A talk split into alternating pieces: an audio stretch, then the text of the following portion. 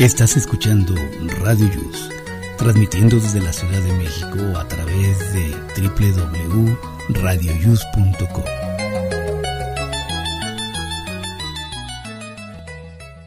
El siguiente programa contiene escenas de conocimiento explícito, con diálogos cargados de curiosidad, que pueden afectar la sensibilidad de personas no acostumbradas a hacerse preguntas sobre el mundo que las rodea. Tamales Marín presenta.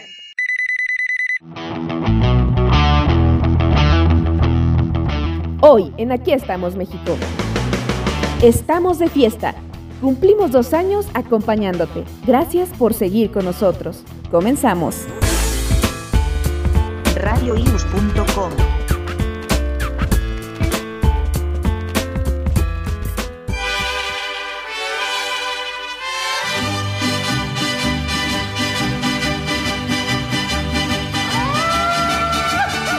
Hola amigos, ¿cómo están? Muy buenos días. Les saluda su amigo Jesús Zelaya y aquí estamos en este sábado 3 de septiembre del año 2022. Estamos en la semana número 35, en el día 243 y ya solo falta para celebrar Año Nuevo 122 días. Hoy es el Día Internacional del Buitre, aquellas hermosas aves, como dijo este, la América. y bueno, mañana es el Día Internacional del Taekwondo y además es Día Mundial de la Salud Sexual. Adelante, Miguel. Gracias, Jesús. Muy buenos días. Bienvenidos al programa número 123 de Aquí estamos México. Y estamos desde la Ciudad de México y nuestras amigas por ahí en diferentes partes de la República. Oye, qué feos son los buitres. Esa Mary no sé, tiene otra visión de la belleza. Pues si le gustan los cocodrilos, imagínate. Caray ni hablar. Bueno, pues les damos la bienvenida, sobre todo a la gente que nos escucha en la República Mexicana y también en los Estados Unidos, a nuestros paisanos. Les mandamos un fuerte abrazo. Ya nuestras amigas se irán incorporando y quiero saludar a nuestra compañera Vane Medina, que se encuentra por Ecatepec. Adelante, Vane. ¿Qué tal? ¿Cómo están? Good morning por la mañana. Pues miren aquí celebrando la vida, fin de semana. Este, ¿qué tal el caos con las escuelas? Andamos con todo, no saben, ¿eh?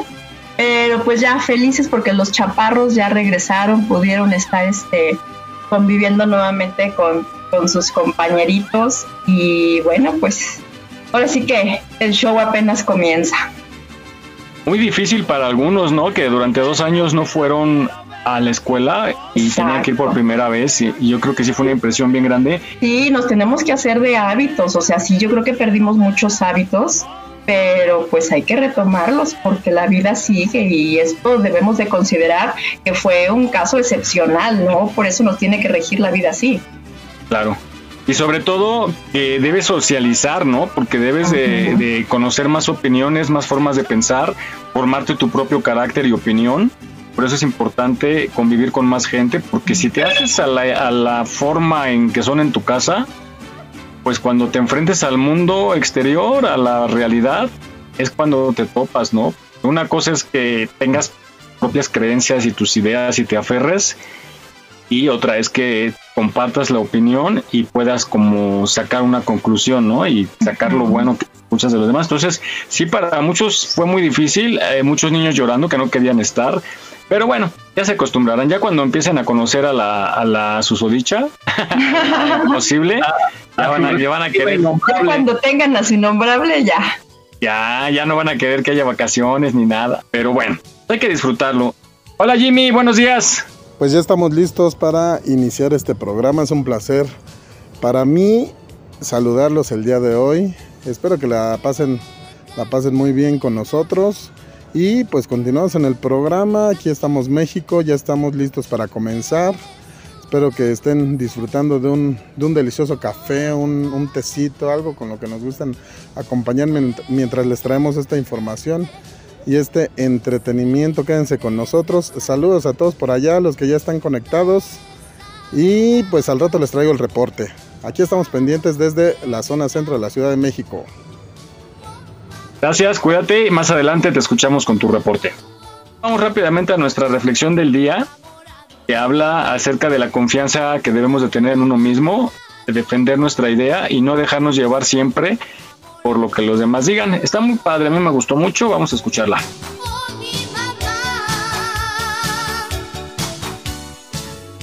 ¿Eres el tipo de persona que se deja influir fácilmente por los consejos negativos de las demás personas? Pues si es así, esta historia es para ti. Cuando Henry Ward Beecher era un niño en la escuela, aprendió una lección sobre confianza en sí mismo que nunca olvidó. Le pidieron que recitara delante de la clase. Apenas había empezado cuando el profesor la interrumpió con un enfático no. Volvió a empezar y de nuevo el profesor le dijo, no. Humillado, Henry se sentó. El siguiente chico se levantó para recitar y acababa de empezar cuando el profesor de nuevo gritó, no. Este alumno, sin embargo, siguió con la recitación hasta completarla. Cuando se sentó, el profesor le dijo, Muy bien. Henry se irritó.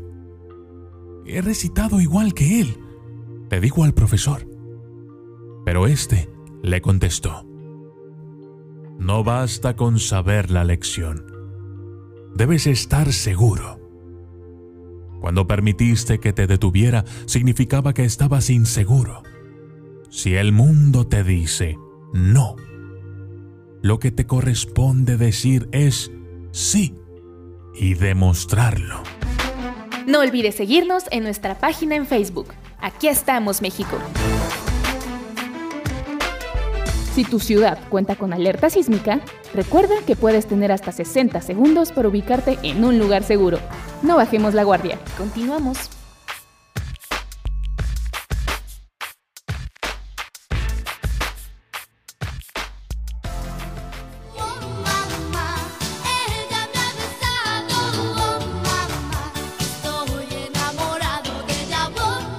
Muy bien, pues qué interesante reflexión y esto que dice justamente es eh, tan importante, ¿no? El no depender de lo que dicen los demás, sino luchar por nuestras propias convicciones. Adelante, Miguel. Exactamente, y con argumentos y también saber defender y saber aceptar, ¿no? Yo a veces, ustedes saben que yo soy muy necio y aferrado. Ay, no, no, ¿quién dice? No mientas A veces, por a veces. convivir, oye. No, sí aceptar cuando, cuando a mí me demuestran con argumentos, tienes razón. O al menos digo, podría ser, tienes razón, podría ser. Mira, por Voy ejemplo, mira, por voy a ejemplo, esta afirmación que voy a decir. La innombrable te trae arrastrando a tu hija. No, yo soy el que la traigo a ella. ¿Ves? ¿Ves? ¿Ves? ¿Ves? fuerza, quieren saber quién es.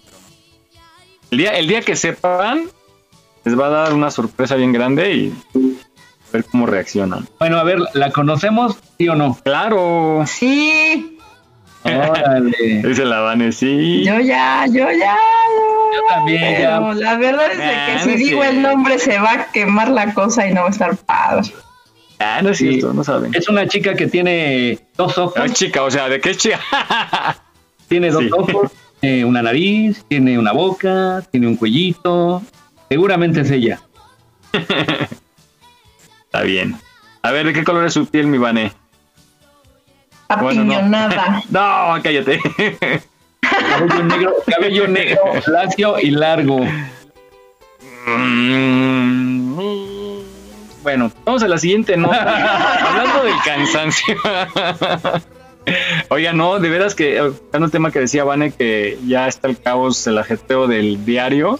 Desde la mañana tráfico, corre y corre. Ay, quiero tocar el tema de los desgraciados taxistas, bueno, algunos. El típico no voy para allá, que nada más quieren aprovechar la hora de las escuelas para llevar a las señoras que se levantaron tarde y les cobra novio el banderazo y la dejada, ¿no? Bueno, la- el viaje. y este y pues luego cortan ahí, regresan otra vez para llevar a otra y pues de ahí sacan, hacen su agosto. Oye, pues diles, voy a la escuela aquí cerca. Voy a, voy a la- Ándale. Y diles, voy a la escuela. Ah, pues va aquí cerquita. Ya te subes, ya le dices, Cambio de A la, planes. a la que está, no, a la, a la de policía, ¿no? Jesús, que está allá en el desierto de los leones. Me acaban de marcar, ya voy a otro lado. Ya le dije, Ándale. te bajan, son tan mugres que te bajan. Pero bueno, el chiste es que una vez estuve esperando y seis taxis pasaron y ninguno me quiso llevar. Me dijo, así literal, unos me decían no voy para allá. Otro me dijo, es que está muy feo por allá. Oye, pues, ¿a dónde bueno. iba? Pues sí estaba feo, ¿no? Pero le dije hasta donde quiera. Ah, bueno, regresando al tema, está uno con el estrés y bueno, llega uno cansado. Los chavos sobre todo luego llegan bien cansados de la escuela, ¿no van, eh? Sí, no, no, no, se mueren. Agotadísimos y Sí, pero bueno, ese es cansancio como normal de, de la pubertad de los chavos. Están juegue y juegue y gastando sus energías, incluso mentalmente. Y pues llegan, muchos llegan a dormir, ¿no? Y ya luego nada más los despertas para comer. No, pues al contrario, primero que lleguen a comer y ya después si quieren se pueden dormir un rato, pero primero que coman. Porque- Oye, Vane, Que no oye, dejar los alimentos. oye, tu- tus hijos todavía no van a la prepa, ¿verdad? Sí, mi niño ya pasó a tercer semestre. Oye, ¿y, y lo, lo llevas a la prepa? No, desde el día uno, este, él ya se va solito. Yo me encontré, bueno, acá espero que no me esté oyendo la vecina de mi cuadra. Encontré, a- encontré, me la encontré y, y llevaba a su pequeño hijo que fue su primer día de clases a la prepa.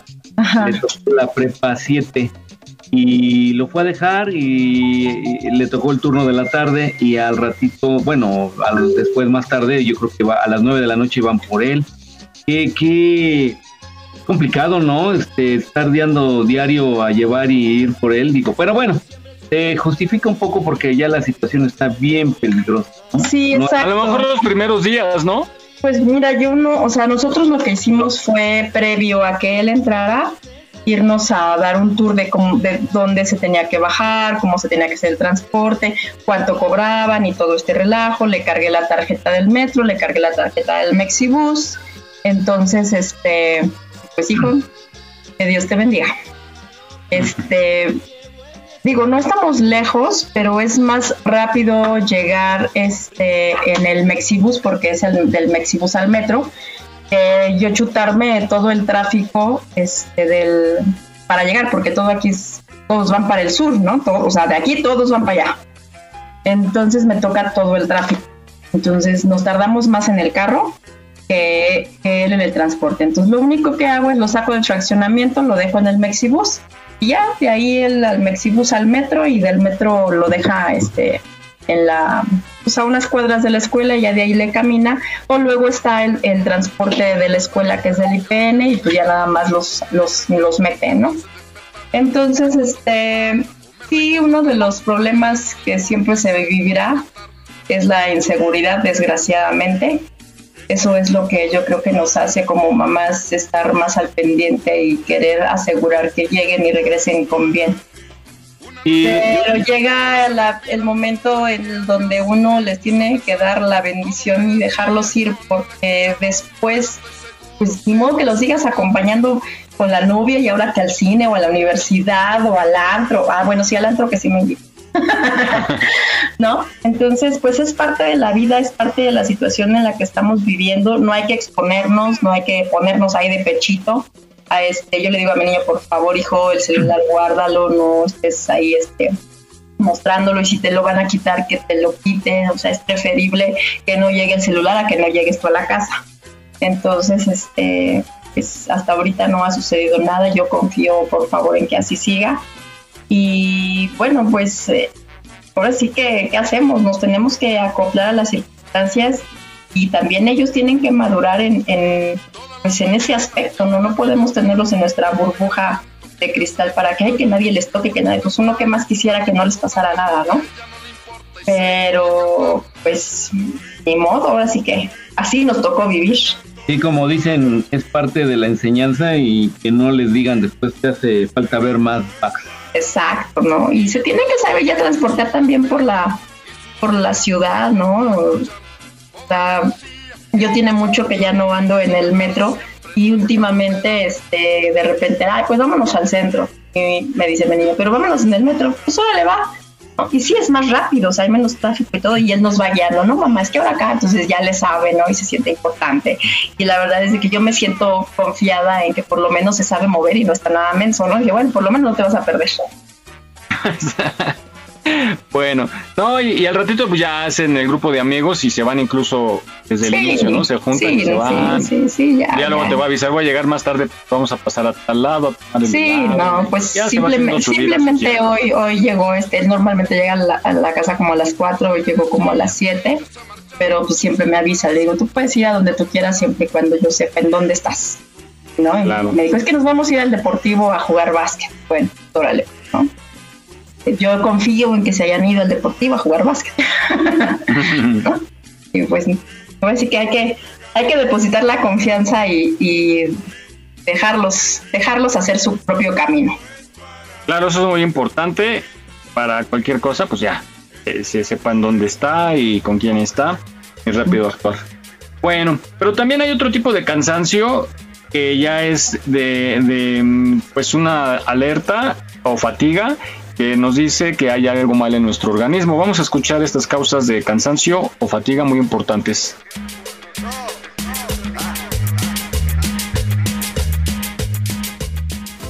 La fatiga es una sensación de agotamiento constante y esto se puede presentar en distintos cuadros médicos, distintos cuadros clínicos. Dentro de esos está el hipotiroidismo o la falta de función normal de la tiroides, la insuficiencia cardíaca, manifestación final de muchas enfermedades que afectan al corazón la anemia, la insuficiencia renal, cuando los riñones dejan de funcionar correctamente, también por distintas causas que afectan a nuestro organismo, la diabetes mellitus y enfermedades que afectan nuestros pulmones. Pero una de las causas por lejos más frecuentes de cansancio y fatiga es la falta de hierro. Y fíjese usted que la OMS, Organización Mundial de la Salud, considera a esto, la deficiencia de hierro, como el primer desorden nutricional en el mundo y es que el hierro es fundamental para nuestro organismo, ya que participa en muchos procesos metabólicos, especialmente en la formación de la hemoglobina contenida en los glóbulos rojos. La hemoglobina es un pigmento que está en los glóbulos rojos y que tiene una afinidad muy grande por el oxígeno. Por lo tanto, el glóbulo rojo, gracias a la hemoglobina, permite que este oxígeno llegue a todas las células del organismo. Y llegando a las células del organismo permite entonces que eh, distintos sistemas funcionen perfectamente. La célula entonces requiere de oxígeno, la hemoglobina capta el oxígeno y lo lleva a través del glóbulo rojo. Y en este proceso de formación de hemoglobina, el hierro es fundamental. La deficiencia de hierro entonces puede asociarse a síntomas tales como cansancio o debilidad por esta falta de oxigenación, dificultad para concentrarse, bajo rendimiento, por ejemplo, en su trabajo o bajo rendimiento escolar, alteraciones del sistema inmune, es decir, puedo tener más enfermedades, enfermar con mayor facilidad. Desde la alimentación saludable, desde una sana alimentación, sí podemos obtener este hierro. El hierro está en abundantes alimentos que encontramos como por ejemplo las legumbres, el mijo, el germen de trigo, el jugo de manzana, el ácido fólico presente en hojas verdes, en vegetales verdes. Combina estos vegetales eh, que aportan hierro con otros productos importantes que tengan vitamina C. Este nutriente favorece la absorción de este hierro, que también está presente en vegetales. Importantísimo que si usted está presentando fatiga, está presentando cansancio, se siente así hoy día, eh, debe consultar a un doctor, debe consultar a su médico para investigar de entre todas las causas que le nombré, más otras que existen, si usted está padeciendo alguna enfermedad que requiera el diagnóstico oportuno y por supuesto el tratamiento. Haga caso a estas recomendaciones y tenga por supuesto una mejor calidad de vida.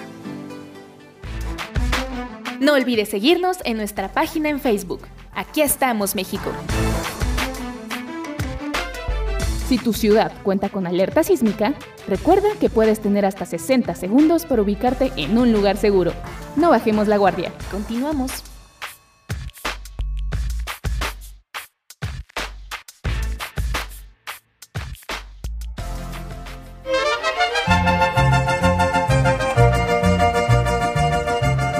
Bien, pues ahora ya sabemos, identifiquen si tienen alguna de estas eh, alertas y si las tienen, pues a, ir inmediatamente con el doctor. Adelante, Miguel. 10 de la mañana con 20 minutos, 10 con 20, ya señora es hora de preparar el desayuno, que no se le haga tarde, levante ya al marido y a los chamacos que no se le haga tarde. 10 con 20. Luego estamos acostumbrados a eso, ¿no? A decir, es que estuve en el sol todo el día, es que ayer eh, eh, caminé doble, es que cargué. Y nos vamos acostumbrando a ese tipo de malestares, pero cuando ya es continuo hay que darse un chequeo. Un chequeo general de vez en cuando no es malo. Pueden atacar estas enfermedades a tiempo.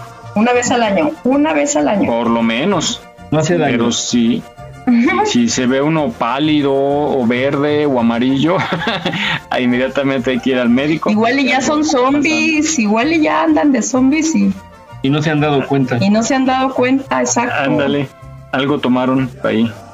Arroz canario.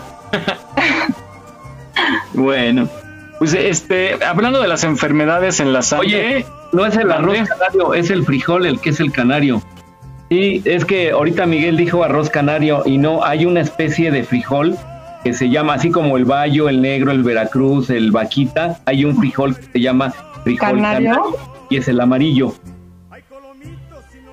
Oh. No, Bueno, al- algo comen. Porque, ah, por ejemplo, hay, hay pinturas naturales que le llaman, que le echan a los tamales, ¿no? O arroz. los, Hay con los colorantes, ¿no? Colorantes Ajá. vegetales. Ujú. Esos. Bueno, vamos a esta nota que habla de las enfermedades en la sangre más comunes. Son signos de alerta que hay que atender e inmediatamente. Dentro de las enfermedades de la sangre, las más comunes pues van a ser las anemias. Eh, yo creo que más o menos como un 60% de la población a nivel mundial por lo menos alguna vez ha tenido anemia. Eh, eh, especialmente también en los grupos más lábiles, como son los niños, las mujeres en edad fértil, las mujeres ya en edades seniles, los hombres que padecen enfermedades crónicas o con pérdidas continuas de sangre. Entonces, esos, esos grupos son bastante lábiles, ¿no? Y las- la anemia más frecuente es la anemia por deficiencia de hierro. Ahora, ¿qué otras enfermedades? Porque las anemias tampoco son las únicas. Existen enfermedades asociadas a los otros componentes de la sangre, como son las plaquetas, y a esto se le llaman regularmente, eh, la enfermedad más común es por el descenso de las plaquetas, y se le llaman púrpuras trombocitopénicas. La otra enfermedad también común de la sangre tiene que ver con las proteínas que se llevan a cabo o que llevan a cabo las funciones de coagular la sangre. Si tú tienes una herida, una de las funciones principales de las plaquetas es formar un coágulo, pero no lo hacen solas, sino que dentro de la sangre hay un sistema que ayuda o coopera junto con las plaquetas a formar un coágulo que se haga estable y que evite que la sangre salga de los vasos sanguíneos o pueda ponernos mucho más graves ¿no? por una hemorragia. Entonces, estos trastornos pueden ser trastornos hemorrágicos que se llaman coagulopatías. ¿De acuerdo? Yo creo que esas tres son las enfermedades más comunes que puede, que puede haber. Aquí estamos, México. Esperamos tus comentarios a nuestro WhatsApp 56 294 14 59. 56 294 14 59. Continuamos.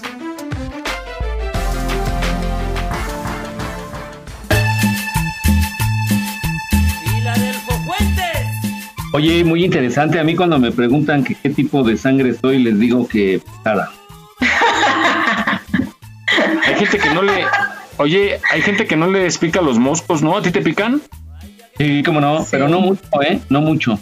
Igual a, a mí casi no es muy raro, pero hay gente que sí parece que les atrae, pero dicen que será por la sangre. ¿Será Sobre todo, sobre todo cuando uno va de vacaciones a algún lugar donde hay mucho mosco, los que viven ahí ya no les pican tanto, pero uno que va de turista nuevo, no hombre, te almuerzan, pero cañón. Sí amanecen con los piquetes, ¿verdad? Sí, Yo no, no. yo no, no sé qué se deba, pero afortunadamente a mí no. Va a ser novedad en el buffet. Dicen, ay, mira, Ándale. Sangre nueva, dice. sangre, ahora sí que sangre nueva, ¿eh? Sangre fresca. Bueno. Y pues por último, en el tema de la sangre, vamos a escuchar qué son las plaquetas. Otra cosa también bien importante. ¿Ustedes han donado plaquetas? No, solo sangre. Sangre sí, pero plaquetas no. Yo una Pero, vez. pero, pero, pero, pero cuando te quitan las plaquetas, bueno, para quitarte las plaquetas te tienen que quitar la sangre y de ahí sacan las plaquetas. Sí, pero creo que la sangre la toman de algo diferente, ¿no? La centrifugan, sí, las plaquetas. Sí. Son como los sedimentos, bueno, se va, ¿no, Jesús? Y lo que Ah, sobra te digamos, lo la separan. eh, Sí, lo que sobra. yo, yo ya doné. Les juro que me dio pavor porque te conectan una máquina, que bueno, te, te sacan la sangre, pasa por la maquinita, hace la separación de las plaquetas y te regresa lo demás otra vez el suero, digamos. Y, y sientes bien feo porque cuando succiona, pues sí sientes que te vacía y cuando te regresa eso, sientes que te está inflando. Te regresan Y- lo que no sirve, ¿no? Pues sí, más bien ya te desvalijaron. Y este. Y entonces las, las estas chicas, las enfermeras, estaban como en una cabinita, pero yo estaba en una cama bien acomodadito y viendo tele y todo, ¿no? Pero cuando empezó a trabajar fue más o menos como 30 minutos conectado, pero se sentía horrible y a mí el miedo que me daba y le dije, oiga señorita, es que me da miedo que se desconecte esto y me vacíe, ¿no? O sea, que se... Pues imagínate Jesús, te pone nada más así te... Ya te deja, ¿no? Que me desangre o qué, porque como se fueron a hacer otras cosas, y le dije, oiga, y no hay alguien que se quede aquí. Me dice, no, el equipo tiene una alerta, pero de todos modos no, eso no va a pasar. Y cada que hacía ese. Ya cuando esté vacío nos va a alertar la máquina. Ya, así que ya se acabó. ¿no? Sí, ya cuando Ya, no haya tanque. Se siente horrible. Y ya luego después me enteré de cuánto te Por ejemplo, los hospitales, cuánto te cobran. Tú no tienes un donador, cuánto te cobran por esas plaquetas que te dan. O sea, yo la doné, ¿no? Pero eh, si te- a ti te cobran por ponértelas, si era un buen barro, eran como 15 mil pesos. ¡Ay, no manches! O sea, re- regalaste 15 mil pesos. Pues bueno, en- no sé si todo lo que me quitaron era para mi cuñada o era parte y parte lo guardan. No, podría ser. Pero bueno, vamos a escuchar qué son las plaquetas, justamente. Las plaquetas, conocidas también como trombocitos, son células que viven en el torrente sanguíneo y ayudan a la coagulación correcta de la sangre. Reaccionan rápidamente cuando el cuerpo recibe algún daño, ayudan a detener la hemorragia. El trabajo de esta célula es de suma importancia. Es por ello que la alteración de las mismas puede desencadenar varias enfermedades, problemas de coagulación y sanguíneos. Cuando nos realizamos un análisis de sangre, uno de los indicadores que llama nuestra atención son las plaquetas, unas pequeñas células también conocidas como trombocitos, cuya verdadera función e importancia a menudo son ignoradas por muchos. El trabajo de los trombocitos empieza cuando algún vaso sanguíneo se ve afectado. Estos se resguardan en el área que ha sido dañada y hacen que la sangre deje de salir. Este proceso es conocido como adhesión. Una sustancia llamada secreción se encarga de juntar todos los elementos plaquetarios. Ellos llegan a la lesión para hacer un tipo de cierre en la herida. Esto se denomina tapón plaquetario.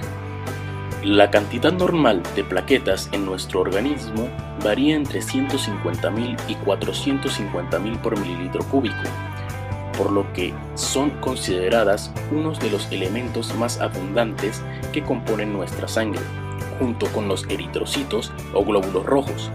De dicha cifra únicamente unos dos tercios de plaquetas se mantienen y viajan a través del torrente sanguíneo, mientras que la cantidad restante permanece almacenada en el vaso. ¿Qué papel cumplen en nuestro organismo? Respecto a su función en la sangre, las plaquetas se encargan de participar en la reparación de las heridas. Cuando sufrimos alguna lesión que provoca algún tipo de sangrado, nuestro cuerpo bloquea la herida de manera inmediata para evitar la pérdida de sangre, y lo hace a través de las plaquetas. Intervenir en el proceso inflamatorio. Los trombocitos se conocen además de colaborar en el proceso inflamatorio, pues entre otras cosas se encargan de liberar los factores que desencadenan la inflamación. Ayudar a la eliminación de agentes patogénicos. Estas pequeñas células sanguíneas cumplen una función similar a la de los leucocitos, pues tienen la capacidad de penetrar y neutralizar distintos tipos de agentes externos que pueden resultar dañinos para nuestro cuerpo, aunque lo hacen de menor medida que los glóbulos blancos. No olvides seguirnos en nuestra página en Facebook. Aquí estamos, México. Si tu ciudad cuenta con alerta sísmica, recuerda que puedes tener hasta 60 segundos para ubicarte en un lugar seguro. No bajemos la guardia. Continuamos.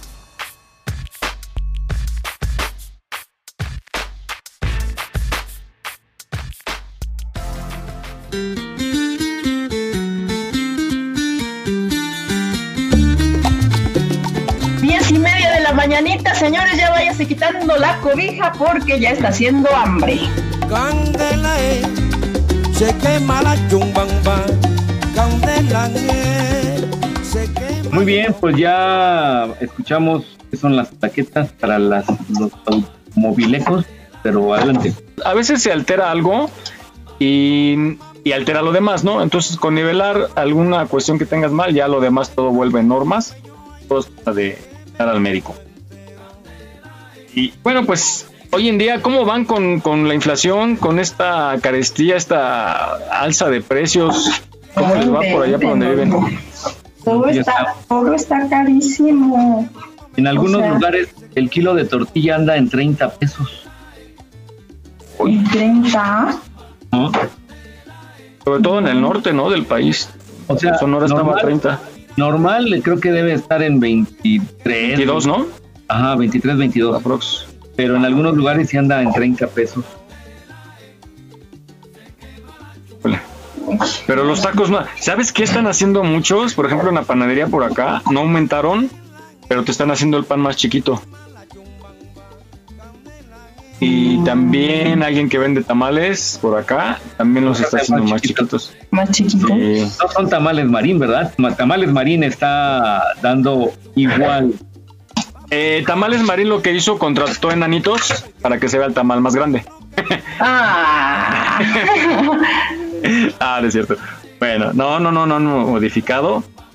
Ahorita, hasta ahorita todo bien, el mismo precio, muy ricos, pero sí mucha gente, lo- los taqueros yo no he visto que aumenten los tacos como otra. ¿Te, acuerdas cuando subió hace muchísimo la tortilla? Que te dejaron de dar el taco con dos tortillas. Te daban medio No. limón, taco nada más. Ah, sí, pero eso fue con lo de limón. Pero cuando Sí. aumentó la tortilla, eh, lo que hicieron le quitaron una tortilla porque normalmente te lo dan con dos tortillas. Con copias, te dice. Con copia, exacto. Pero bueno, para ¿Quién conocer qué es esto de la inflación, vamos contigo Jesús, que nos tienes información más detallada. Ah, pues para que le entendamos mejor a la economía familiar y la economía social, aprovechando que comentamos esto que todo sube, busqué esta cápsula que nos explica qué es precisamente la inflación. Vamos a escucharla. ¿Sabes qué es la inflación? ¿Has escuchado alguna vez en los noticieros este término sin entender a qué se refiere? Yo igual. Así que investigando encontré esta definición. La inflación es el aumento sostenido y generalizado de los precios de los bienes y servicios de una economía a lo largo del tiempo. ¿Quedó claro? No. Lo que sí entendemos es que es un aumento en los precios, pero para que se considere inflación debe ser sostenido, es decir, de manera constante. Si los precios aumentan solamente una vez al año, no es inflación. También el aumento de los precios debe ser generalizado, es decir, que el aumento de un solo bien o servicio tampoco es inflación. Los precios de los bienes y servicios pueden aumentar o disminuir, pero cuando la mayoría de los precios sube, podría ser inflación. Por ejemplo, imagina que vives en un país donde cada semana el precio de todos los productos sube 5 pesos. Y supón también que quieres ahorrar para comprar un teléfono celular. Para esto tienes que tomar en cuenta que el precio de este aumenta 5 pesos semanalmente. Es decir, cada semana que pasa necesitarás más dinero para comprar el mismo celular. En este ejemplo, los precios suben de manera sostenida, es decir, cada semana, y generalizada, ya que aumentan los precios de todos los productos, no solamente el del celular. Ya que no es posible dar seguimiento a todos los precios de la economía, se selecciona una canasta con bienes y servicios representativos que consumen los hogares. Con base a dicha canasta, se calcula un indicador que representa los precios de todos estos bienes y servicios de una economía. A este indicador se le conoce como índice de precios al consumidor. cuya variación porcentual sirve para medir la inflación. Es decir, si durante 2010 las personas pagaban 100 pesos por estos productos y en 2011 comprar estos mismos productos les costó 111 pesos, significa que hubo una inflación del 11%, ya que las personas requirieron 11 pesos más para comprar exactamente lo mismo. ¿Quieres conocer más sobre la inflación y otros temas económicos? Visita la página del Banco de México.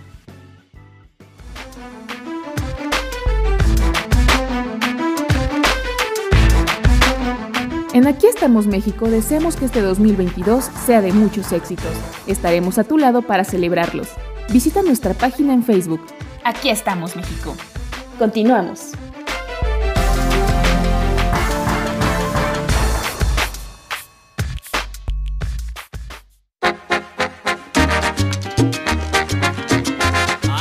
Muy bien, pues ahora ya que tenemos la certeza de que efectivamente estamos en inflación, adelante. Y sí, está cambiando las costumbres de la familia, la comida. Yo luego escucho como, ya saben que yo cocino, entonces luego estoy en el pollo y hay gente que la, piensa así como, ¿qué hago hoy, no? Ya, ya no voy a hacer el caldo de pollo tradicional con tres, cuatro piezas y de repente son de los que piden dos muslitos ah, eh, como en bisteces, ¿no? Y no, pues les hago o empanizado porque sale más barato que comprar el medio pollo, ¿no? O el pollo completo, ni se diga. Entonces sí están cambiando la- las costumbres, las formas, los hábitos. Y bueno, pues a veces se antoja. Yo a veces me voy a echar un taco, me voy a... O a veces, o a veces me preparo unos hot dogs, unas quesadillas. Pero encontré una nota de que nos habla de la historia de los hot dogs. Está muy interesante. Si quieren vamos a escucharla. ¿Les gustan a ustedes? Los hot shots. Sí, sí, sí, sí, con su tocinito, su salchichita Ay, bien doradita. Sí, ¿A ti te gusta el piqui- el piquito de gallo, todo, todo. Ándale. Calla, calla, que todavía no desayuno. Se Ay, antoja, nadie. se antoja. Para desayuno no.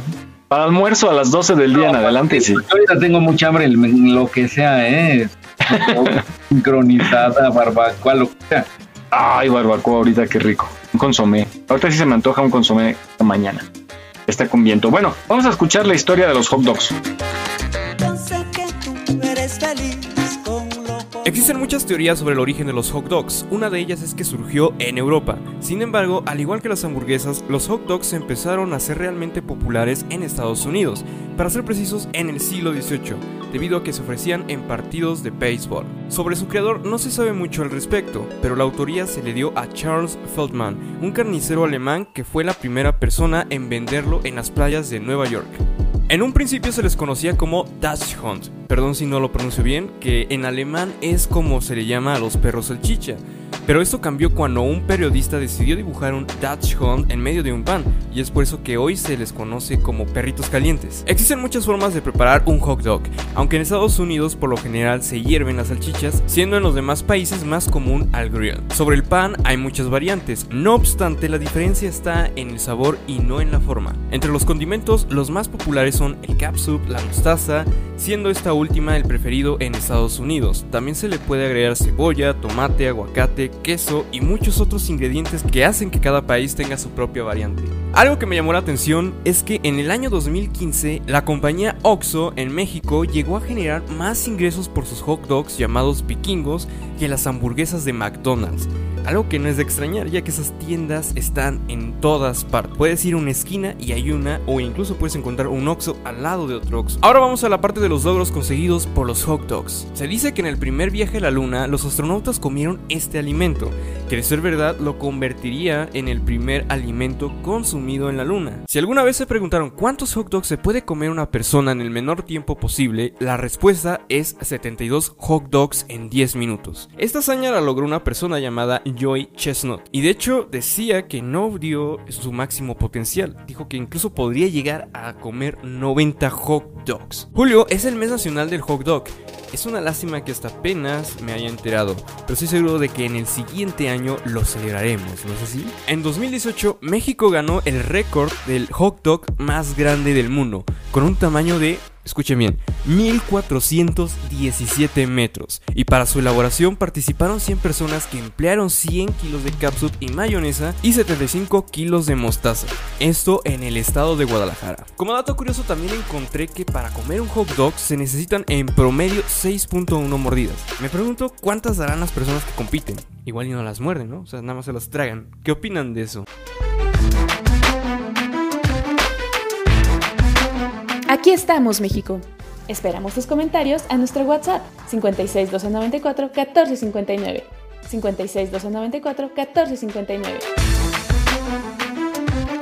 No bajes la guardia. Ante cualquier síntoma de COVID-19, busca ayuda médica. Continuamos.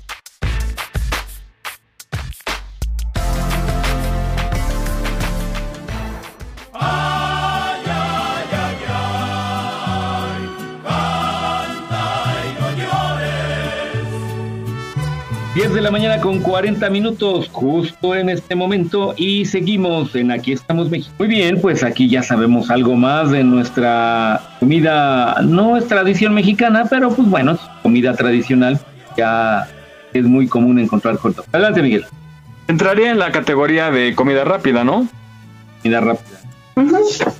Fíjese que cuando fui, fui de vacaciones con mi hija a Los Ángeles y fuimos a probar unos famosos hot dogs, la verdad, híjole, estaban súper bañados. Allá usan mucho un aderezo, una salsa y no me gustó, o sea, se aguada todo. A mí me gusta así como, como lo describiste, Vane, con su tocino doradito. Es que eran hot dogs ahogados. Dicen, si allá Ah, tienen. pero en salsa, sí. el, creo que era el In and Out. Y la verdad yo no. Y nos fuimos a comer otros al centro ahí de Los Ángeles. No, hombre, qué ricos. De esos de calle, ¿eh? de, de carrito. Qué ricos nos supieron. Y hay una salchicha grande roja, muy rica. No me acuerdo cómo se llama. Creo que es de Frankfurt. Es como la, como la asada, ¿no? Ajá, ándale. Más carnosita, no tanto este embutido, sino. Bueno, es embutido, ¿no? Pero es como más carne sólida.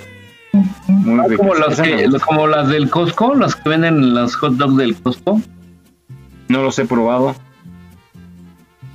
Y ves que- ah, ¿sabes qué? Como los de que menciona en la nota, como los del Oxxo, los estos vikingo, había, vendían uno que es como rojito rojito. Y estaban buenos, ¿eh? Y ya casi en la, ya raros son los Oxxos que ya lo imple- implementaron otra vez. que Por, por la pandemia los quitaron. Claro.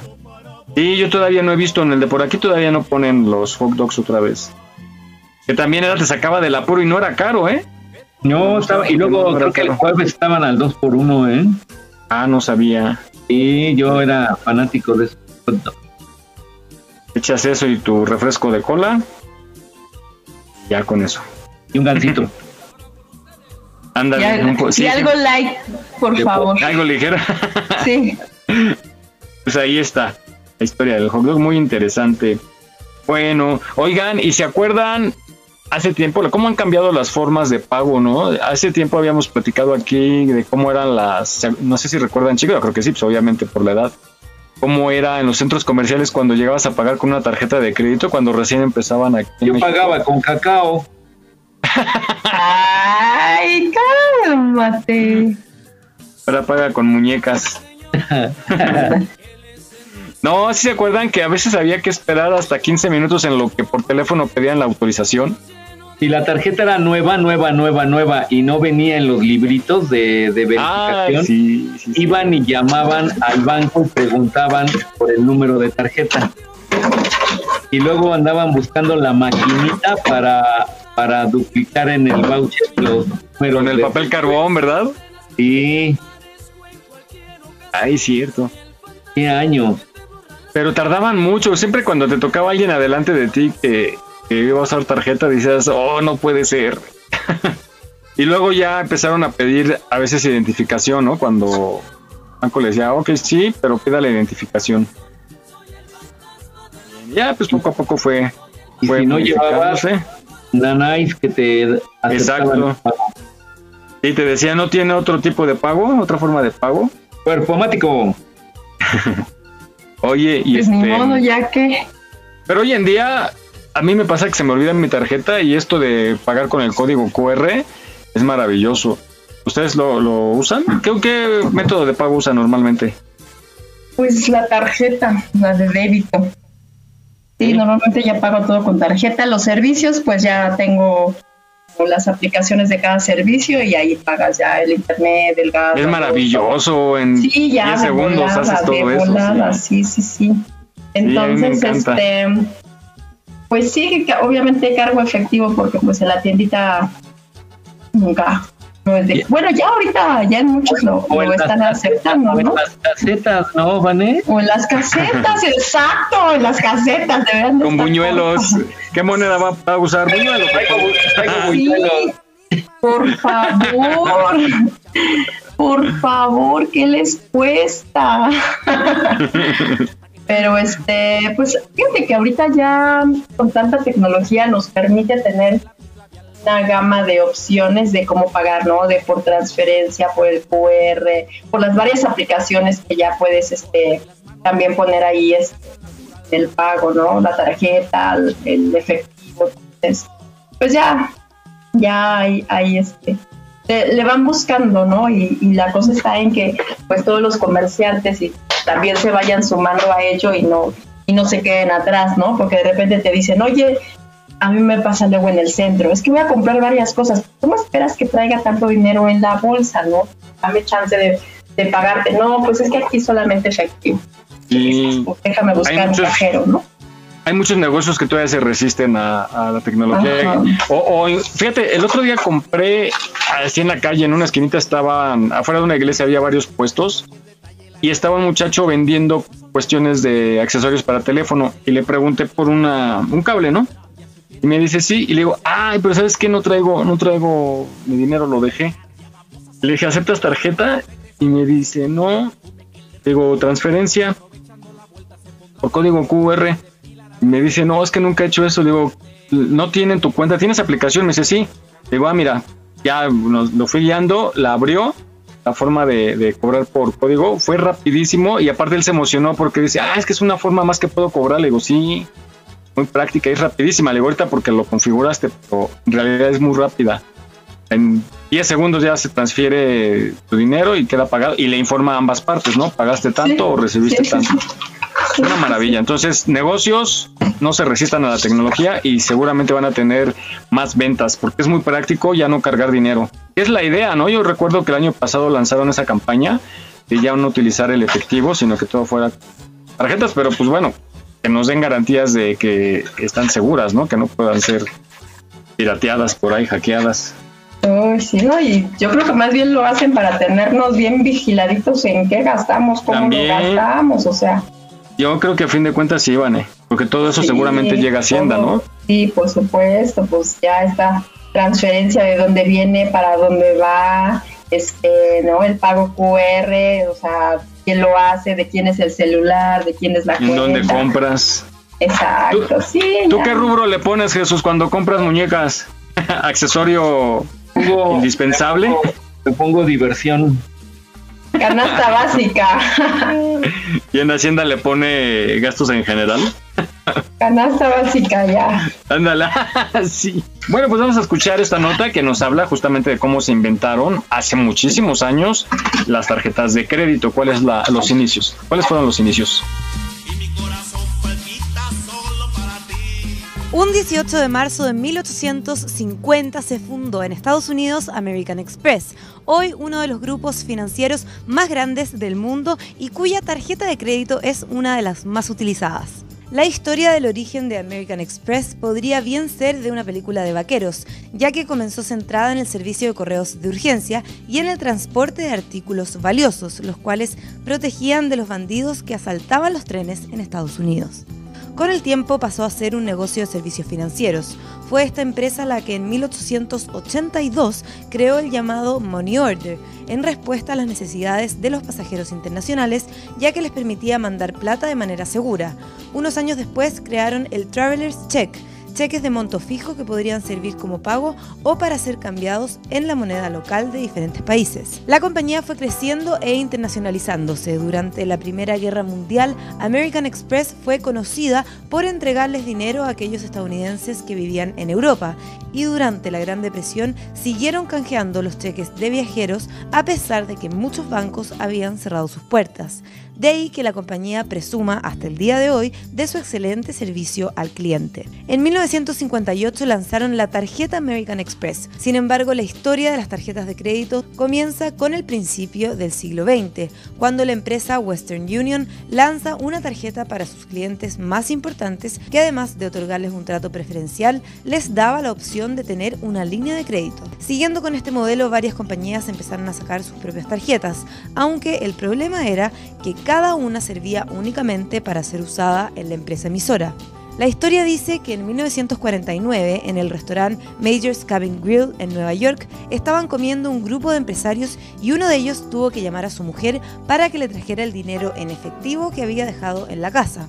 Entonces se les ocurrió que había que inventar un sistema seguro que permitiera pagar en diversos lugares con la misma tarjeta. Así, Frank McMara, Ralph Snyder y Alfred Bloomingdale, los que estaban comiendo esa noche, crearon Diners Club, la primera tarjeta de crédito tal como las conocemos. La tarjeta de cartón se comenzó a popularizar y alcanzó su máximo nivel de fama cuando American Express y Bank of America sacaron las de ellos. Esta última es la clásica tarjeta Visa.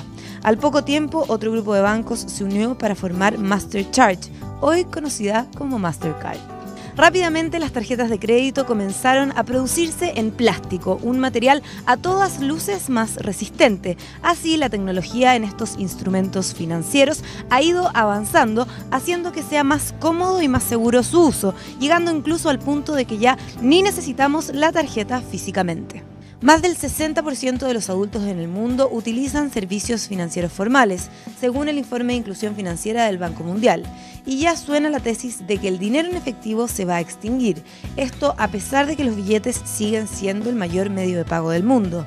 Y es que incluso considerando los peligros que muchas veces implican las tarjetas de crédito, especialmente en términos de comprar con dinero que no se tiene y acumular deudas, el plástico está resultando ser más seguro que el efectivo y esta seguridad va creciendo a medida que la tecnología de las tarjetas se va renovando. De las bandas magnéticas se pasó a los chips y a los diferentes tipos de pagos electrónicos. Incluso se dice que Visa está trabajando en una tecnología que permitirá pagar con el dedo, esto a través de un supuesto lector de las venas. Al fin y al cabo, las diferentes compañías bancarias están trabajando para que pagar y gastar sea cada vez más fácil. El pan, la benzina, las cuentas. Actualmente casi todos pagamos casi todo con tarjeta, un invento que sin duda marcó un punto de inflexión en la historia y que hoy es parte de la vida cotidiana de millones de personas en todo el mundo. No olvides seguirnos en nuestra página en Facebook. Aquí estamos, México.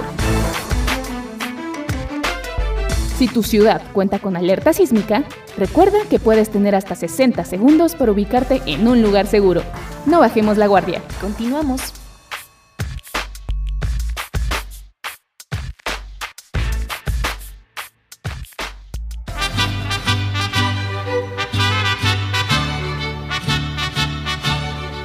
Muy bien, pues yo, recu- yo recuerdo en En mis tiempos. No, ya había tarjetas de, de crédito. Adelante, Miguel.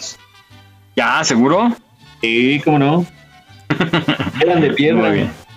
Oye, pues muy interesante la historia, muy, muy interesante y qué bueno que ya se unificaron. Ya puedes utilizar cualquier tarjeta en cualquier lugar, en cualquier también, y que aceptan transferencias de banco a banco. Eso es una maravilla, porque antes también no se podía, era un rollo. Era un rollo, pero pues ya, afortunadamente ya hay compatibilidad, ¿no? Bueno, vamos ahora. ¿Ustedes recuerdan su primer trabajo cómo fue? ¿El primer día? ¿O cuando los entrevistaron para ese primer trabajo? Este. Este, este, este. Ay, caray. Yo recuerdo mi primer día de trabajo. A ver, cuenta, cuenta. Bueno, resulta que yo, yo eh, empecé a trabajar demasiado joven, muy, muy, muy joven. Y entonces, pues al ser yo un adolescente, los adolescentes dormimos mucho. todos los adolescentes porque estábamos en crecimiento. Y resulta que yo estaba acostumbrado a dormir mucho y de repente así como en una semana, órale que ya está lo del trabajo tan tan tan y entras a las 7 de la mañana.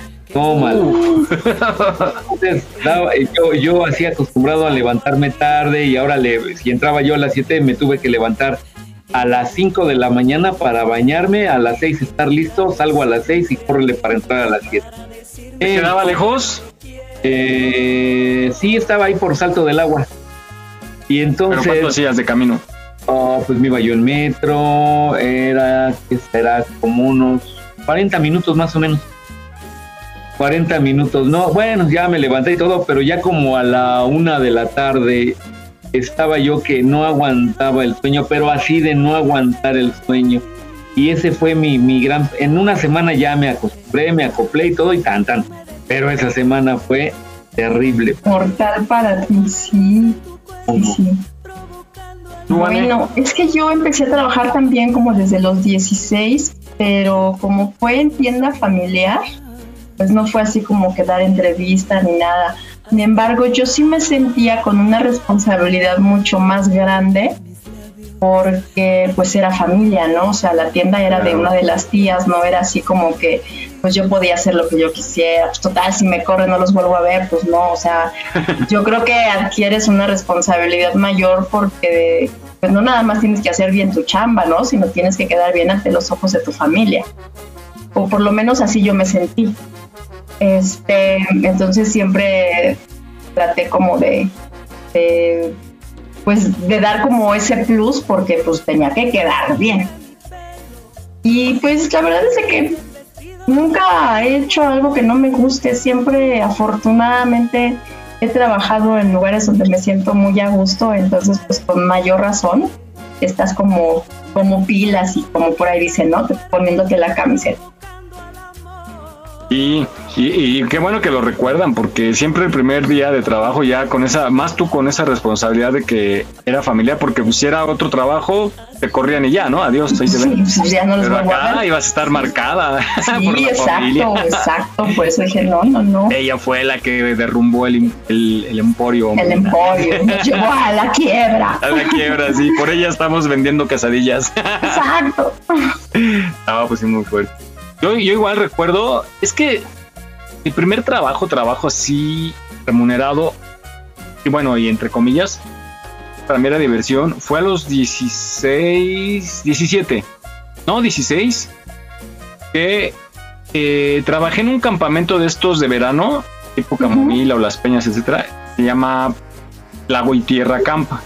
Y era trabajar con niños, con un grupo de niños a los cuales a ti te asignaban un grupo pequeño que era de, de 3 a, a 10 pequeños o pequeñas.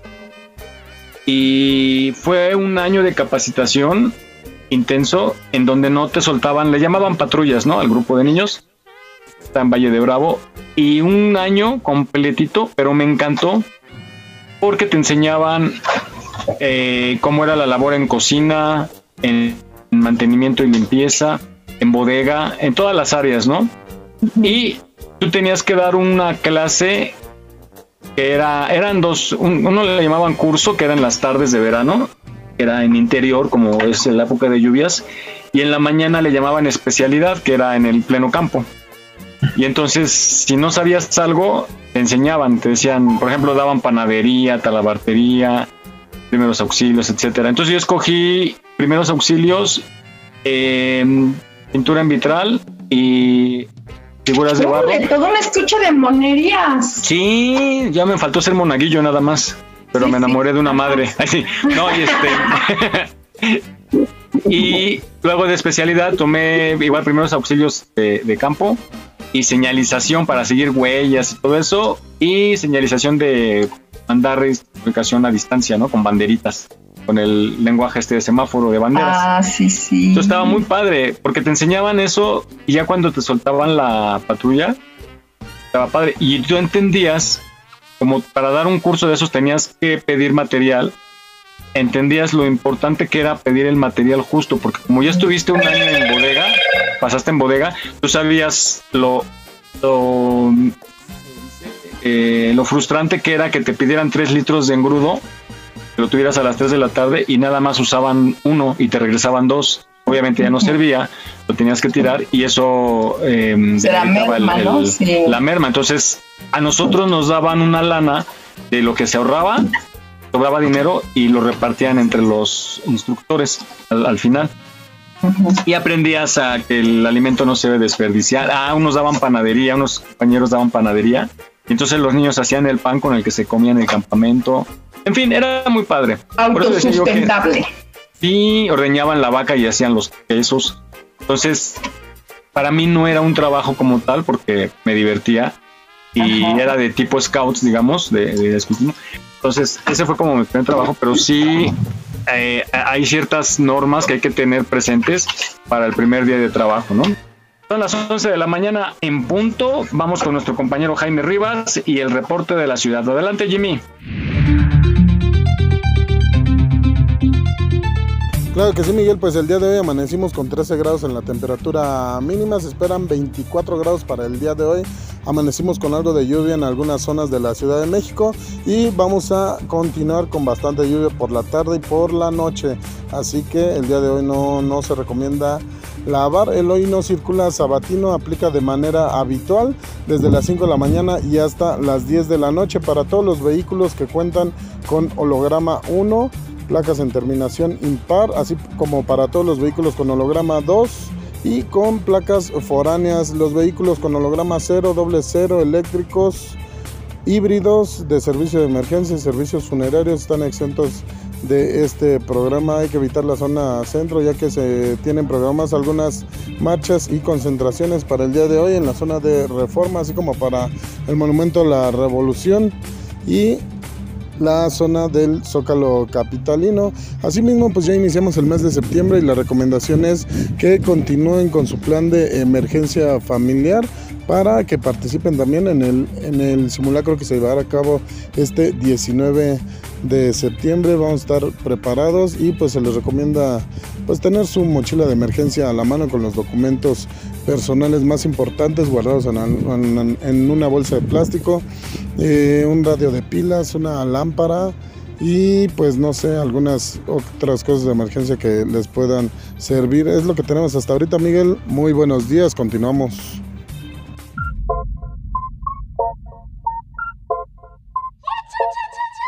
Estamos solo y de fondo suena un ritmo violento. Mi cuerpo se va moviendo y tú te pones contento.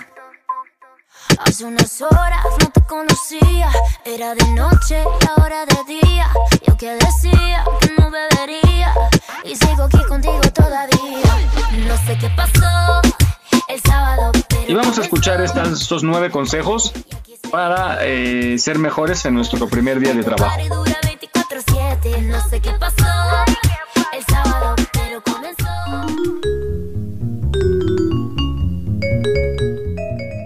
Consejos para tu primer día de trabajo. 1. Duerme bien. Aunque es un momento de tensión, duerme bien. Es mejor que llegues con actitud enérgica a tu primer día de trabajo. 2.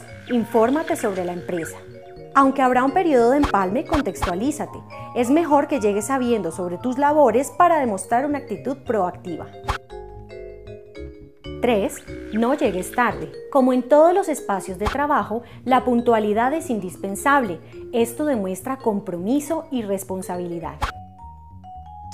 4. Vístete de acuerdo con la compañía. Aunque cada persona tiene su estilo, es importante que te vistas de acuerdo a tu empresa. Esto demuestra interés por las políticas de tu compañía. 5. Tome apuntes. Recibir un nuevo cargo implica recordar muchas labores y lo mejor es tomar nota de cada cosa que te indiquen. 6. Socializa. Que tu primera impresión sea la mejor. No intentes fingir.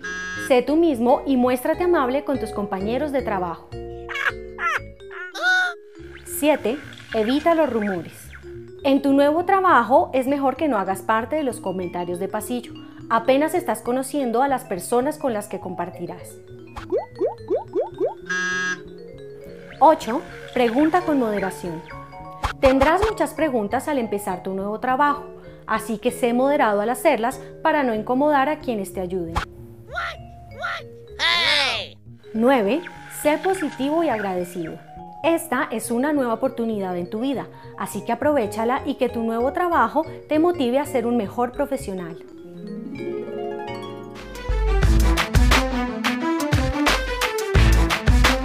Aquí estamos, México. Esperamos tus comentarios a nuestro WhatsApp 56 294 1459. 56 294 1459. No bajes la guardia. Ante cualquier síntoma de COVID-19, busca ayuda médica. Continuamos.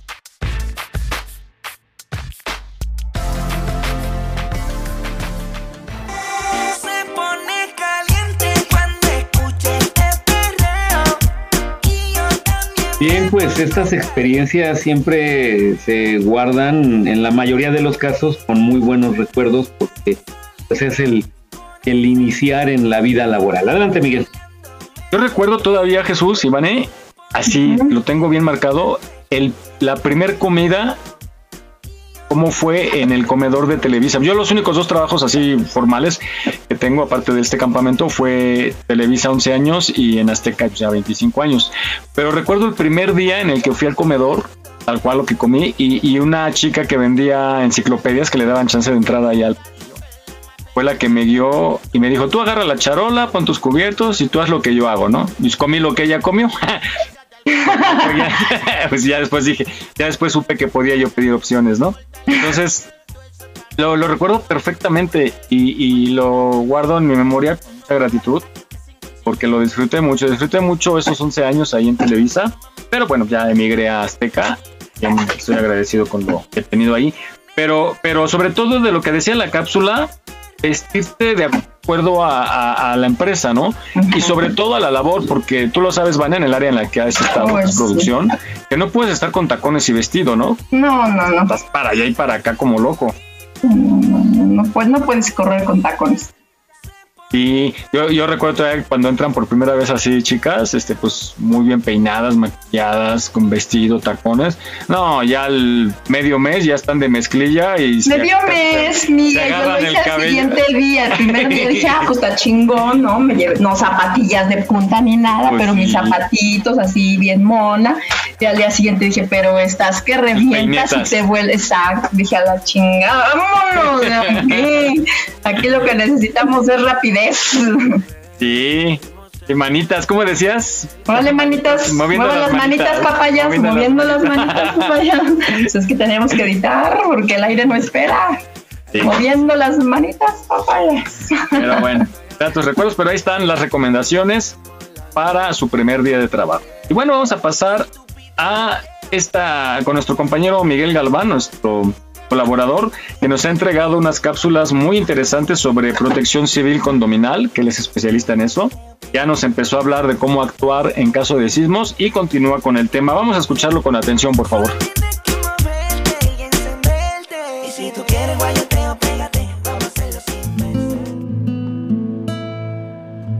De nuevo. Gracias por seguir con nosotros en Radio IUS, en Aquí estamos México.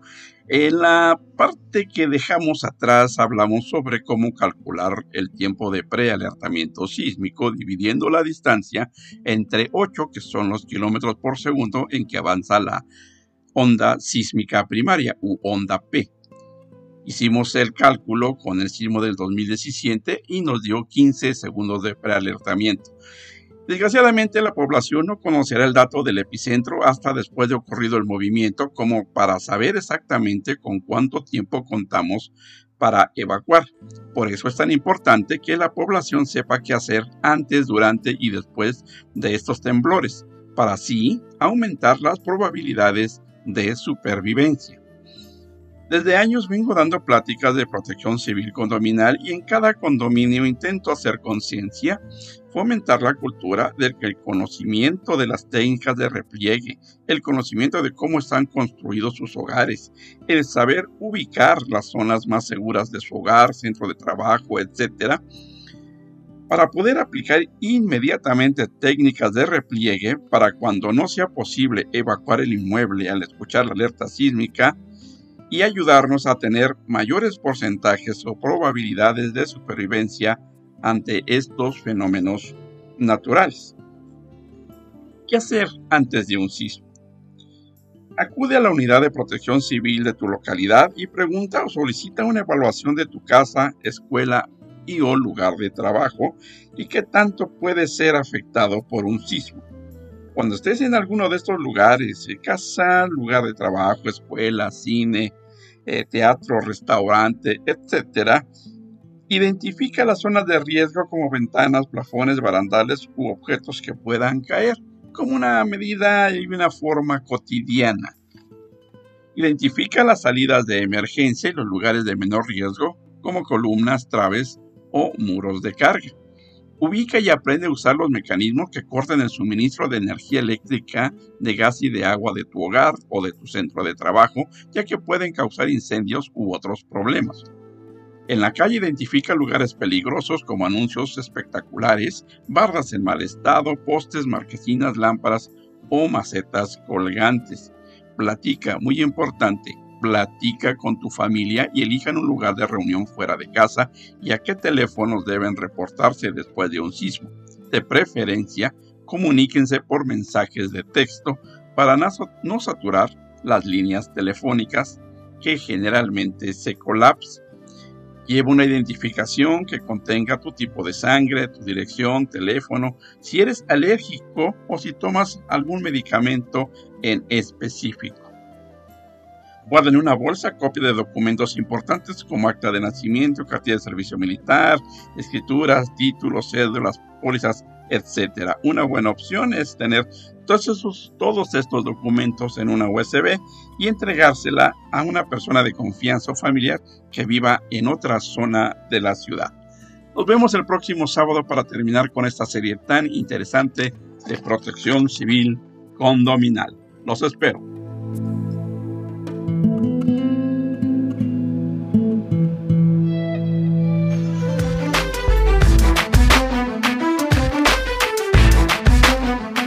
Estamos, México. Esperamos tus comentarios a nuestro WhatsApp 56 294 1459. 56 294 1459. No bajes la guardia. Ante cualquier síntoma de COVID-19, busca ayuda médica. Continuamos.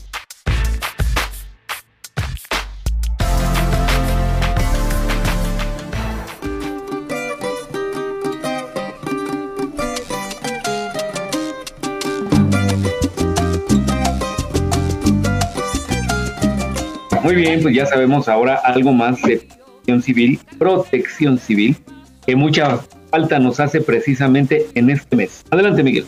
Ya viene el simulacro. Y yo no sabía, Vane, que del Estado de México solo Ecatepec cuenta con las alertas tempranas de sismo. Contaban, contaban. ya se las volaron. no, sabían, no se habían actualizado, Chihuahua, no estaban actualizados. No, sí van a estar, entonces muy pendientes. Hay simulacro. Este próximo. ¿Ay? ¿10? 19, 19 19. A las 2.30, entonces hay que preparar algún, alguna, algún protocolo en su casa o en el área de trabajo o de estudio. Hay que cooperar y practicarlo. Entonces, pues ya está confirmado. Hasta ahorita hay simulacro de sismo. ya, compré, las, ya compré las croquetas para perro. ¿Y los bolillos? Los bolillos, ándale, ese es el kit de emergencia, los bolillos. Los bolillos. Oye, papel de baño también. Y no, era para la pandemia. Yo compré, no, yo compré unos botiquines y incluye un rollo de papel de baño. Una caja de panes ¿Sí? ¿no? Ajá, y dos pantimedias y un rastillo. Además, como regalo principal. Y una muñeca inflable. Oh, era, era, el arcón W, ¿no? Y el arcón navideño W. Ahí sí. bueno. Me pasan, ¿eh? Sí, póngalo. Cada familia tendrá sus prioridades. Claro. Bueno, pues ya, este, contigo, Vane, ¿qué tenemos de avance de tu test el día de hoy? Señoras y señores, por favor pongan muchísima atención, porque, a ver, vamos a ver, este test se trata de ¿Te lo tomas todo muy personal o procuras no hacerlo? Vamos a ver qué, qué tan jarritos de la quepa que son. ¿Qué? Oye, Vane, ¿eso lo estás diciendo por mí o qué te pasa? No, eh? no, no, ya sabes, no, aquí me gusta este, sacar los trapitos al sol de mis compañeritos. Sas, sas. A ver, bueno, a ver. más adelante, ese test malévolo de Vane, preparen lápiz y papel, llámele al esposo, llámele a los hijos, para que vean. Acuérdense que los test de Vane no mienten, ¿eh? No, no, que no, no, no. aquí nada de cualquier semejanza con la realidad. Cualquier parecido con la realidad Ah, es mera coincidencia. No, No, no, aquí no. es la verdad. Exacto. La Bueno. Aquí se desenmascaran a todos. Un poquito más adelante. Eres causante de muchos divorcios, Vane, por cierto. Y pero de muchas reconciliaciones también. Ojalá te llegue la innombrable. Bueno, vamos a otra nota. Ah, esta es tuya, Jesús. Yo no sabía eso. Hay diferencia entre las aves y los pájaros. ¿Cuál es? Y pensando en la Mary, por lo del el ave bella que dijo del este, bueno, encontré esta, esta cápsula que justamente nos habla de la diferencia entre las aves y los... Vamos a escucharla. Así te darás de cuenta. ¿Cuál es la diferencia entre pájaro y ave? Generalmente se usan ambos términos como sinónimos, pero no es correcto. Los pájaros constituyen el grupo más numeroso dentro de las aves y se caracterizan por tener una siringe bien desarrollada que les permite emitir cantos y trinos armoniosos y un plumaje suave y de variados colores, como por ejemplo los gorriones, la alondra o los canarios. Existen otros grupos de aves, como los anseriformes, que incluye a los patos, cisnes, gansos y otras aves con pico aplanado y patas membranosas para nadar. Otro ejemplo serían las gallináceas, patas robustas, alas pequeñas y un pico corto pero fuerte. Aquí tenemos la gallina, codorniz, el faisán, etc. Estos no son pájaros, son aves. En pocas palabras, todos los pájaros son aves, pero no todas las aves son pájaros. No olvides seguirnos en nuestra página en Facebook. Aquí estamos, México. Si tu ciudad cuenta con alerta sísmica, recuerda que puedes tener hasta 60 segundos para ubicarte en un lugar seguro. No bajemos la guardia. Continuamos.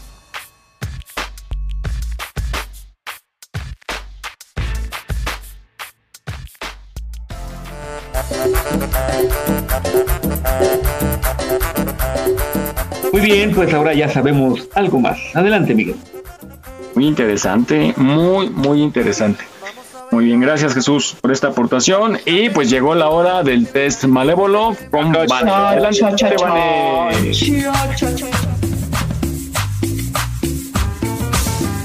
Pues bien, vamos a empezar este test que vamos a descubrir qué tan te tomas a personal las cosas que te suceden. No procuras de plano no hacerlo, así es que vamos a ver. Ya saben que por ahí dicen que jarrito de tlaquepaque, que mejor no le hablen. Vamos a ver qué, qué, qué tanto andan en, en este ámbito. Les voy a dar las respuestas. Cada respuesta va a tener un valor y al final van a ser su conteo. ¿Estamos de acuerdo? Venga de ahí. Ok, ahí les va. Dícese, dícese así. Cuando el amigo con quien siempre sales se reúne con otras personas, lo primero que piensas es por 10 puntos, que seguramente me está reemplazando. Por 20 puntos, quiere salir con más personas y no solo conmigo. Y por 30, espero que se divierta. No. El segundo que era 20, ¿verdad? 20. No Número la dos. pastén. Número 2.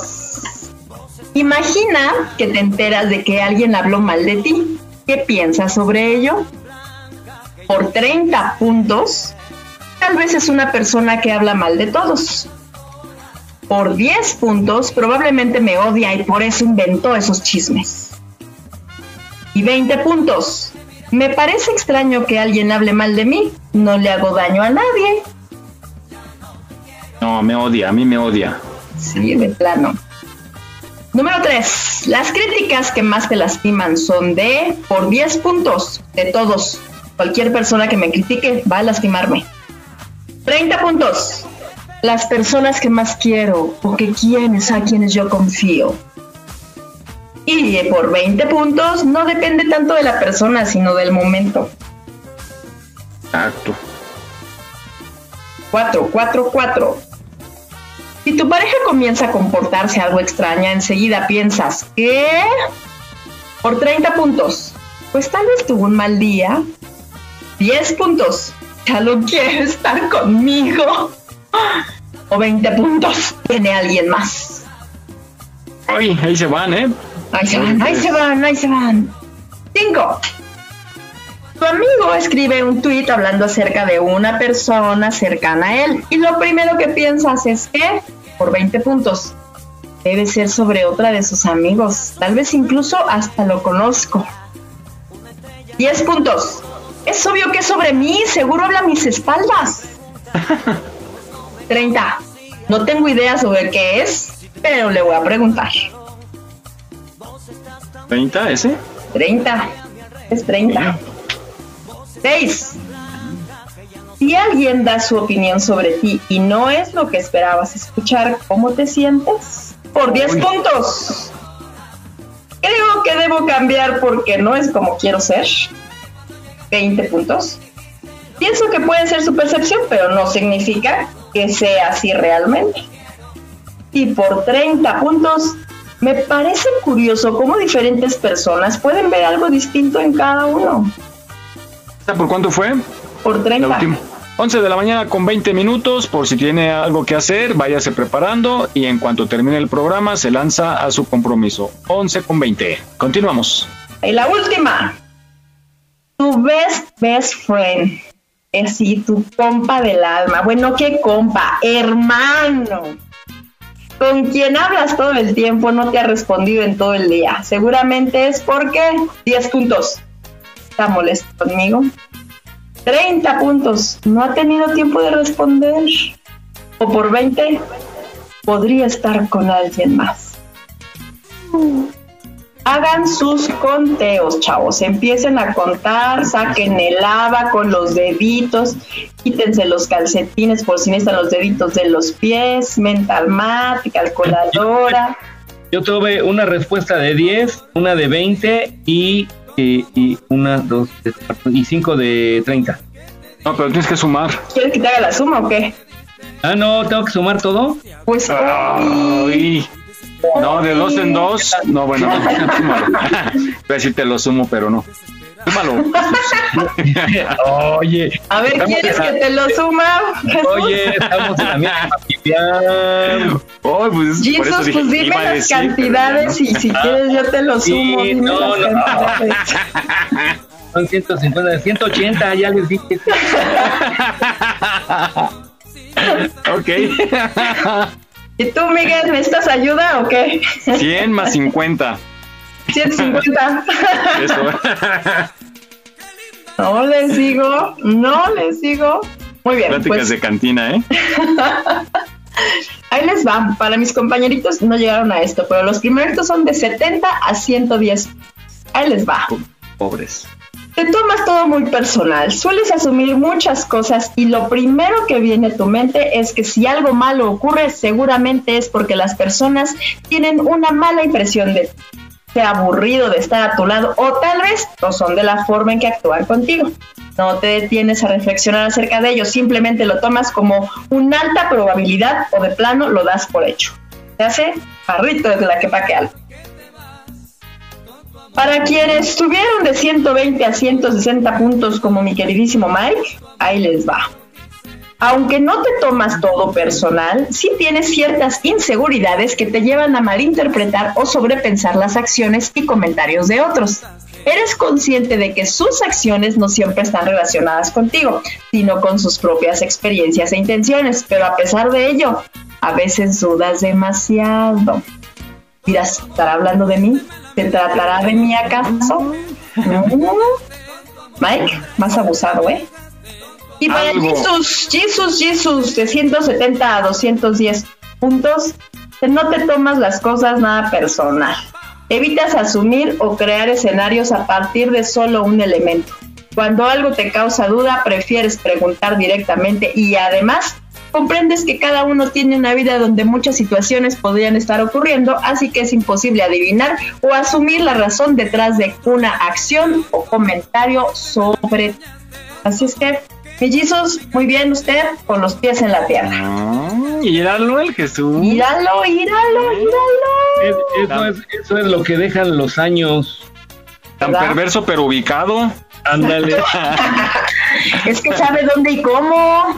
¿Y con quién? ¿Con quién? Exacto. Ya, Muy bien. ya, ya a esta altura, ya para qué me preocupo de que, ay, esto, es que el otro, ¿eh? Es que, ¿qué van a decir? Ay, es que me da pena, es que me da pena. Muy bien, pues esperemos que allá en casita les haya ido tan bien como a nosotros.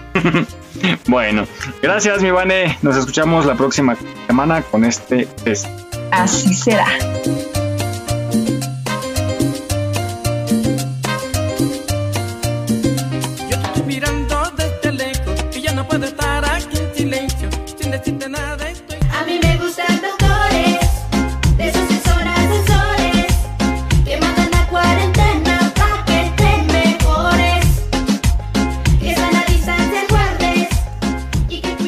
Bueno, pues regresamos, ya estamos casi casi a punto de irnos.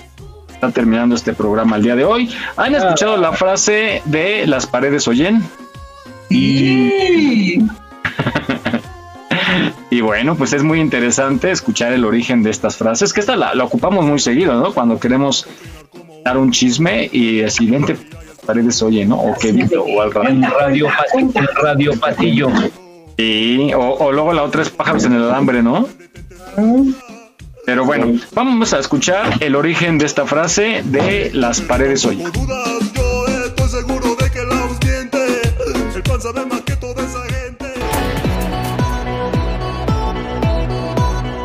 ¿Sabes guardar secretos?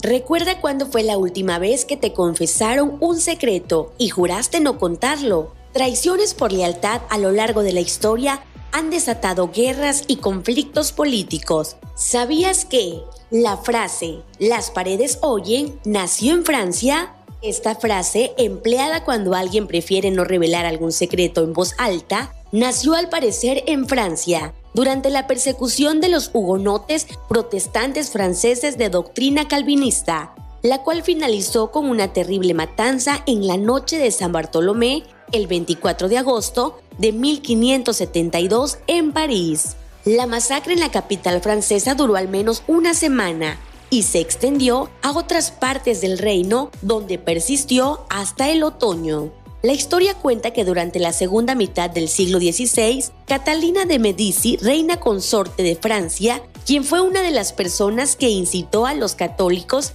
a llevar a cabo la matanza, era muy desconfiada y para poder escuchar mejor a las personas de quien más sospechaba, mandó a instalar en las paredes de distintas habitaciones del Palacio Real conductos acústicos. Sin embargo, y como no podía esperarse, en cuanto se descubrió la trampa, entre los miembros de la corte y la servidumbre corrió la voz de que las paredes tenían oídos, y de este modo, con el tiempo, la expresión pasó a convertirse en proverbio, y de ahí nació el decir las paredes oyen. Participe en el simulacro nacional de sismo. Estar preparados puede hacer la diferencia. Continuamos.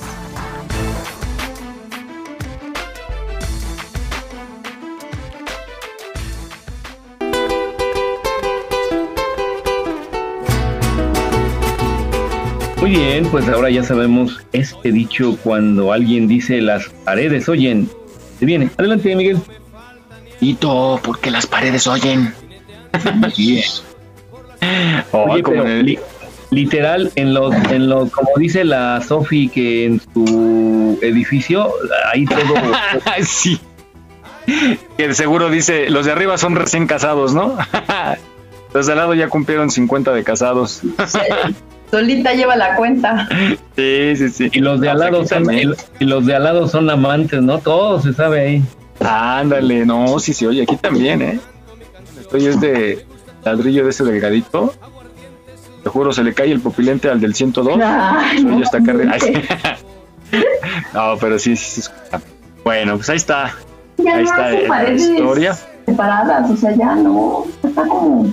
Está bien, así hay convivencia, hay información, hay intercambio de Socialización. Sí, socializamos sin contacto. No, no, no. Bueno, no, como también los correos, ¿no? De que llegan las cartas y que te las ponen ahí, así que a la vista de todos. Tus deudas. Deu- deudas. Y el o llegan, embargo. este, Despacho de cobranza. ¿Por qué leas este mm, de selecciones, te acuerdas? O de la revista. Ay, ¿cuáles son estas revistas Time? Las de portada roja y otra de conocer más o algo así, era que era muy buena. Desde muy interesante, ¿no? Esa, muy interesante. ¿Todavía existe? Todavía. Sí. He visto. TV Novela, TV Notas, el Lola. Pero pues Y ojalá lo- sean esas y no justamente la de los chismes o la del vaquerito, ¿no? ¿A cuáles te, vas, a cuáles te estás suscribiendo? Ándale. Y los 20 mil folletos de Domino's Pizza. Oh, sí. Son seis departamentos, pero te avientan 20. Bueno, pues ya llegamos al final de este programa. Nos dio Ah. mucho gusto llegar hasta ustedes, donde quiera que estén, donde quiera que nos escuchen. Bajen la aplicación de Radio Use. Es muy fácil. Por lo pronto, nada más para Android, ¿verdad, Jesús? Nada más an- Android. Nosotros no queremos eh, tener trato. Eh, Bueno, por lo pronto para Android, busquen en su tienda de Play Store, le ponen Radio iUS, IUS, la bajan y ya nada más, pues cuando la instalen es muy fácil de instalar, ya nada más le dan clic en escuchar y luego al play y ya nos escuchan toda la, la música que tiene entre semana y los diversos programas muy interesantes también. Y a nosotros todos los sábados a partir de las 10 de la mañana. Muchísimas gracias, vamos a despedirnos, Vane. Pues chicos, fue un placer haber estado con todos ustedes, cotorreamos rico y que haya sido algo agradable para todos los que nos escuchan en este globo terrestre. Pórtense mal, cuídense bien, nos escuchamos el próximo sabadito y por favor tengan tantita cultura civil, vial, nos urge, nos urge con estos cabos viales que hay. Jaime, nos vamos. Muchas gracias por habernos acompañado en este programa. Eh, pues espero que pasen un excelente fin de semana, que hayan tenido un excelente inicio de ciclo escolar, todos los estudiantes que empezaron clases esta semana y pues muchos saludos a todos nuestros radioescuchas de Aquí estamos México. Pasen un excelente fin de semana. Nos vemos. Gracias a ti y con mucha precaución, tú que andas en moto. Nos vamos, Jesús.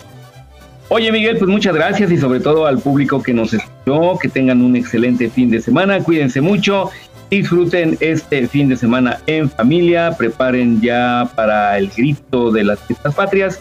Vane, que estén muy bien. Miguel, muchas gracias y nos escuchamos la próxima semana. Bye. Bye, nos vemos. Saludos a nuestras compañeras que no se levantaron las flojas. Ya no vuelven a ir a fiestas, ¿eh? Vamos a desayunar. Bueno. Adiós. Ayúdame, Vane.